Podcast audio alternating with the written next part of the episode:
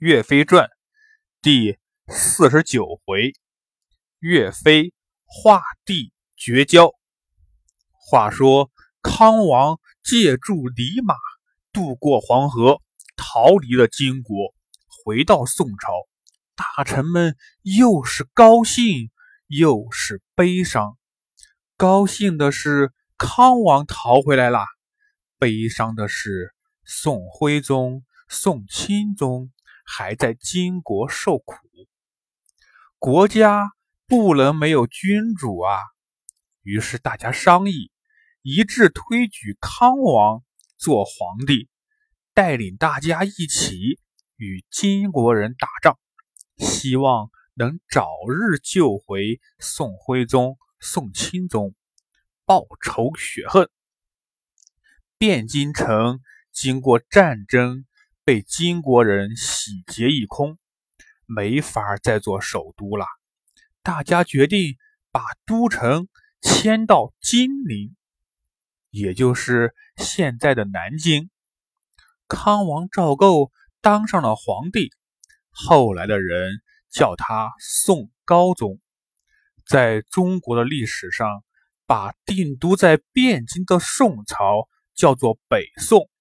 把定都在金陵的宋朝叫做南宋，宋高宗赵构成为了南宋的第一位皇帝。刚刚回到宋朝的宋高宗，每当想起在金国所受的屈辱，就恨得咬牙切齿。他颁布命令，惩罚奸臣，奖励忠臣，召集所有有才干的人。来做官，发誓要把国家建设强大，永远不再受到别国的欺负。被张邦昌陷害罢官的李纲、宗泽等大臣又重新得到了重用，国家一片欣欣向荣的景象。汤阴县令徐仁听说新皇帝在金陵继位了，押解着一千担粮食。前来祝贺。当然，一个小小的汤阴县令是无法见到皇帝的。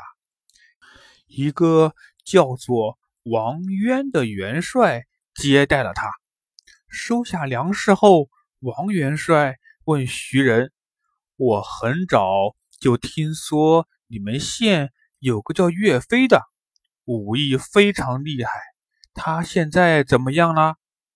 徐仁说：“王元帅呀，岳飞枪挑了小梁王之后，剿灭了强盗王善，立了大功。没想到却被奸臣张邦昌陷害，只给了个陈信郎的小官，他不愿做，现在在家闲着呢。”王元帅说。像他这样的人才，现在正是报效国家的机会呀！我准备举荐他，邀请他来一同为国出力，你看怎么样呀？徐仁高兴地说：“那真是太好了，岳飞一定很愿意。”第二天，王元帅带着徐仁一起向宋高宗说起了这件事情。宋高宗也十分的高兴，让徐仁代替他去请岳飞。徐仁得到了皇帝的旨意，快马加鞭的赶回汤阴，要把这个好消息告诉岳飞。再说岳飞，自从回家之后，每天与兄弟们一起练习武艺，日子虽然过得很艰难。但也很快乐。没想到赶上一场大瘟疫，王贵、汤怀的父母相继染病去世。不久，刘高的母亲也去世了。大家的日子过得越来越艰难。刘高以前就是强盗，性格又莽撞，他过不惯。这种贫苦的日子，现在又没人管他了，于是他经常和王贵、汤怀一起去做些违法的事情，比如说，他们去抢劫别人，岳飞经常说他们，可刘高他们并不听话，背着岳飞经常偷偷去干。这天，岳飞心情烦闷，拿着利拳枪想出门练练武，散散心。刚好看见刘高、王贵他们几个拿着兵器，穿着盔甲，有说有笑的走了过来。岳飞想，我经常劝他们不要做违法的事，今天他们肯定又去做强盗，抢劫别人呐。于是就拦住他们，严厉的问：“你们是不是又去干什么违法的事情呢？”刘高。厚着脸皮，嘿嘿的笑着说：“呃，大哥，这肚子咕咕叫，不干吃不饱啊。”岳飞生气的说：“先生以前经常教导我们，宁可做一个贫穷的好人，也不能做一个有钱的坏蛋。你们都忘了吗？”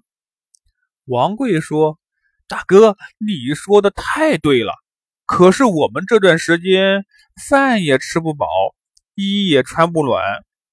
照我说呀，与其做一个穷好人，还不如做个有钱的坏蛋呢。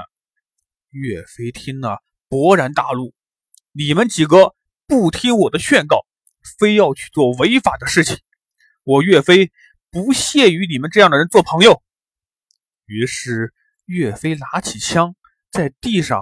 画了一条横线，说道：“各位兄弟，既然这样，我就与你们画地断义。这条线就当是我们绝交了，我们不做好朋友了。”王贵他们说：“既然大哥你这么说，我们也无话可说，我们总得吃饱肚子。”说完，他们骑上马走了。唉。真是太可惜了，这一群从小玩到大的兄弟就这么分开了。岳飞回到家中，把自己关在屋子里，想起和兄弟们以前快乐的时光，不觉得放声大哭起来。这时，忽然有人敲门，是谁来了？小朋友们，咱们下回。再说。